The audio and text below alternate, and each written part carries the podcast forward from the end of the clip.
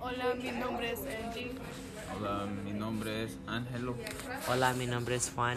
Hola, mi nombre es Paulina y bienvenidos al podcast del Día de los Muertos.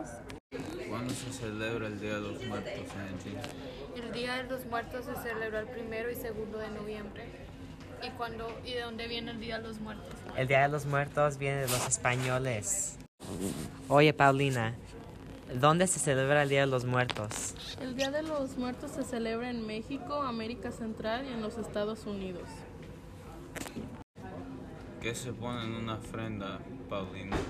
En una ofrenda se pone comida para que el muerto coma su comida favorita, se pone sal para que el alma no se corrompa, papel picado que significa la unión entre la vida y la muerte, una foto del muerto para que se, para que se vea a quién fue dedicado y velas para ascensión del espíritu.